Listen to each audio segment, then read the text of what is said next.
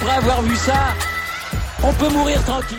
Bonjour à toutes et à tous et bienvenue dans ce podcast pour débriefer un petit peu ce début de Coupe du Monde et parler de quelques matchs évidemment un petit focus sur l'équipe de France et puis parler des surprises qui sont intervenues dans ce début de tournoi parce que oui, il y en a eu, il y a eu des matchs où les équipes ont assumé leur statut et il y a eu des trucs assez fous dans ce début de Coupe du Monde.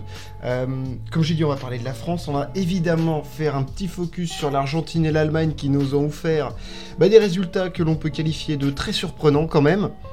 Et puis, euh, on peut pas vraiment encore faire de, points sur les groupes ou les classements des groupes, parce que seulement les premiers matchs euh, sont passés. Mais voilà, parler de la suite, un petit peu de la compétition, des éventuels blessés ou, blessures.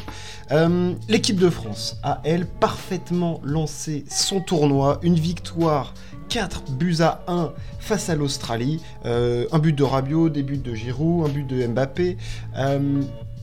sur la globalité du match, c'est vrai qu'il faut omettre un petit peu les 20 premières minutes où c'est quand même une franche galère pour l'équipe de France. On subit l'ouverture du score, Lucas Hernandez se blesse, on n'a plus de latéral gauche. Mais après, la machine s'est mise en route, euh, beaucoup plus de fluidité, la révolte, disons, a été sonnée par des joueurs comme Adrien Rabiot, qui a été juste fantastique.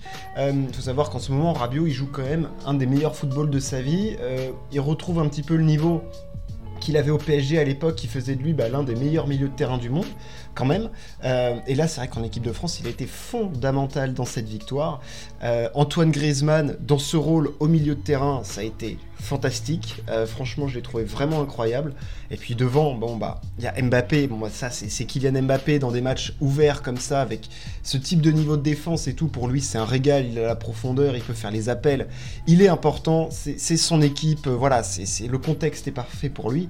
Et comment ne pas parler d'Olivier Giroud? On le sait, il est là, notamment alors il a été pris dans la liste, hein, mais il n'aurait jamais été titulaire si euh, notre ami Karim Benzema ne s'était pas blessé à la cuisse. On va pas revenir sur euh, l'imbroglio autour de, la blessure de, de, Karim Benzema, mais Olivier Giroud, en équipe de France, il s'épanouit et il ne finit plus de surprendre. Enfin, je veux dire, c'est, même plus une belle histoire ou une folle histoire, là, ce qui est en train de se passer avec Olivier Giroud. C'est juste complètement fou ce qui est en train de se produire. Euh, le mec, donc là, nous plante un doublé. Illégal Thierry Henry au terme du nombre de buts euh, inscrits en équipe de France. Enfin, c'est juste stratosphérique ce qui est en train de se passer. Et faut dire que Olivier Giroud, c'est vrai que met pas assez de respect vraiment sur, euh, sur son prénom parce que c'est un mec qui est quand même excessivement important à chaque fois dans les clubs où il passe. Alors oui, il n'est pas tout le temps euh, gardé et tout, mais je veux dire, il, a quand même joué dans des plutôt grands clubs. Il a fait, enfin, passant Arsenal, Chelsea et tout, il a quand même mis des buts. Alors il a été souvent décrié, mais au-delà du fait qu'il mette des beaux buts ou quoi, il, est, il est souvent décisif, quoi. Alors oui, il va pas te mettre 50 buts dans une saison, Olivier Giroud, mais il va t'apporter d'autres trucs, quoi. Et en équipe de France, le fait est que bah, il a cet apport-là qui est juste fantastique. Quoi. C'est, il met des buts en équipe de France et c'est assez fou. Euh, je veux dire qu'il mette autant de buts comme ça. Enfin, moi, à chaque fois, ça me surprend quoi, qu'il soit aussi décisif en équipe de France. Quoi. Qu'il soit plus décisif en équipe de France qu'ailleurs en club et tout. Enfin, je sais pas, il y a peut-être un truc qui se passe. Euh, je, je sais pas, une, étoile céleste, mais c'est vrai qu'il a un apport dingue. Euh, et voilà, et la puissance de feu offensive de l'équipe de France, elle est vraiment intéressante. Alors là, c'est vrai que c'est aussi facilité par le fait que on avait quatre joueurs offensifs parce qu'il y avait aussi Ousmane Dembélé qui a fait un match très correct et que l'Australie défensivement, bon, bah, on n'est pas loin de la passoire quand même et que c'était plutôt faible. Euh, les seules inquiétudes qu'on peut avoir en équipe de France, c'est la défense. Euh, et clairement là, de ce côté-là, on n'est pas vraiment rassuré parce que c'est vrai que bon, bah, on a Lucas Hernandez qui se blesse, donc là, côté latéral gauche, on n'a plus que Théo Hernandez. Alors Théo Hernandez est un excellent joueur. Euh, clairement, il a fait une entrée en jeu excellente. Beaucoup d'apports défensifs, offensifs, techniques, projections.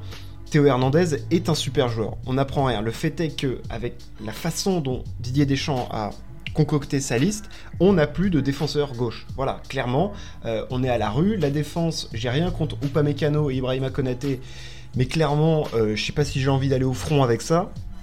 Là, ça s'est bien passé et tout. Upamecano a fait des bonnes relances et clairement, il a, eu un meilleur niveau que sur ses dernières sorties en équipe de France. En même temps, s'il en avait eu un moins bon, ça nous aurait clairement posé un problème parce qu'il avait été franchement aussi bon qu'une quiche Lorraine euh, lors des dernières sorties. Donc, de ce côté-là, c'est plutôt bien pour l'équipe de France. Mais tant qu'on n'aura pas affronté une grosse équipe et qu'on aura vu la mise à l'épreuve vraiment de cette défense, je pense que j'aurais toujours des doutes parce que ah putain, c'est quand même c'est quand même compliqué quoi. La défense là l'équipe de France, Benjamin Pavard sur le côté droit. Euh, alors en plus, je suis clairement pas le plus grand fan de Benjamin Pavard. Euh, je n'ai jamais été ultra convaincu par ce mec. J'ai toujours trouvé plutôt surcoté. Euh, il surfe évidemment sur euh, sa Coupe du Monde 2018 et tout. Il a fait quelques bons matchs avec le Bayern Munich, mais défensivement, je suis clairement pas convaincu. C'est une passoire. Et, là, dans ce match-là, on le voit encore. Enfin, je veux dire, la défense qu'il fait sur le but australien, c'est un scandale. C'est scandaleux à ce niveau-là de défendre de cette façon-là. Enfin, la défense de l'équipe de France reste pour moi un point d'interrogation, même si c'est vrai que l'équipe de France a fait un match sérieux. Euh, offensivement, c'est hyper intéressant. Au milieu de terrain, Adrien Rabiot a été très bon. Euh, voilà, c'est un match qui nous donne de la confiance pour la suite. Euh, je vais pas discuter de tous les matchs qui, ont eu lieu depuis le début du tournoi. Euh, je vais juste parler un petit peu de l'Argentine et de l'Allemagne, euh, donc qui ont perdu quand même leur euh, match d'entrée dans le tournoi. L'Argentine qui a perdu 2-1 face à l'Arabie Saoudite alors qu'elle menait 1-0, qu'elle s'est vue refuser 3 buts pour hors-jeu dans la première mi-temps. C'est une catastrophe pour l'Argentine, clairement. ils restaient sur une série de 36 matchs consécutifs sans défaite et là ils arrivent et bam d'entrée de tournoi face à l'Arabie Saoudite qui est logiquement dans leur poule l'équipe la plus faible, ils perdent. Ils sont. Alors, ils profitent du fait que euh, Pologne et Mexique ont fait match nul, donc ils ont encore le destin entre leurs mains. Clairement, s'ils gagnent leurs deux prochains matchs, logiquement, c'est bon.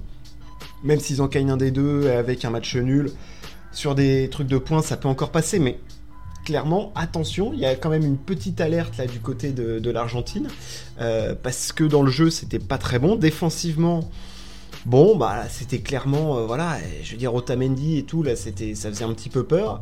Euh, au milieu de terrain, Rodrigo De Paul a fait un match, euh, putain, t'aurais mis Casper au, milieu du terrain, ça aurait été pareil. Offensivement, Di Maria, il a fait que revenir sur son pied gauche, que rentrer dans l'axe, c'était pas très bon. Lautaro Martinez, bah, ce qui est terrible, c'est que son match à 10 cm près en cumulé, je pense qu'en cumulé sur ses deux buts hors jeu, je pense qu'il y a 5 cm en tout. Donc voilà, il peut mettre un doublé en première période c'est clair que ce match-là, il se décide, il se décide en première période, hein, parce que je pense qu'il n'y a pas la VAR et tout. L'Argentine, à la mi-temps, il y a 3-0, c'est plié et on n'a pas le même discours. Le fait est qu'il y a 1-0 à la mi-temps. Ils font un retour, euh, retour de vestiaire, l'Arabie Saoudite. Euh, je sais pas ce qui se passe, ils te mettent un fuego, un truc incroyable. Ils mettent deux buts fantastiques et, euh, et l'Argentine, après, n'arrive pas à réagir, quoi. Donc euh, voilà, de ce côté-là, euh, c'est vrai que hum, des inquiétudes pour l'équipe d'Argentine parce que j'arrivais en me disant qu'ils faisaient partie des, trois favoris.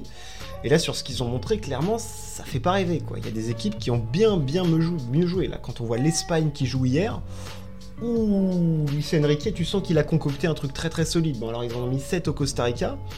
T'as envie de voir euh, s'ils vont confirmer ou pas parce que là, très très impressionnant. Euh, l'Espagne.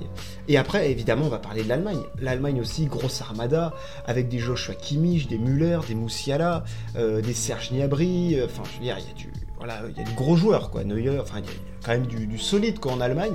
Et ben, un petit peu à l'image de l'Argentine, ça domine, 1-0 à la mi-temps, et là, eux, c'est en fin de match, ils ont complètement craqué face, face au Japon. Ils prennent deux buts débiles, en plus, enfin, la défense de l'équipe allemande sur les deux buts du Japon, euh, alors là, c'est rideau, quoi. Il n'y a, plus rien, quoi. Les mecs avaient absolument pas envie de défendre. C'est abandon de poste complet pour, euh, pour nos amis allemands.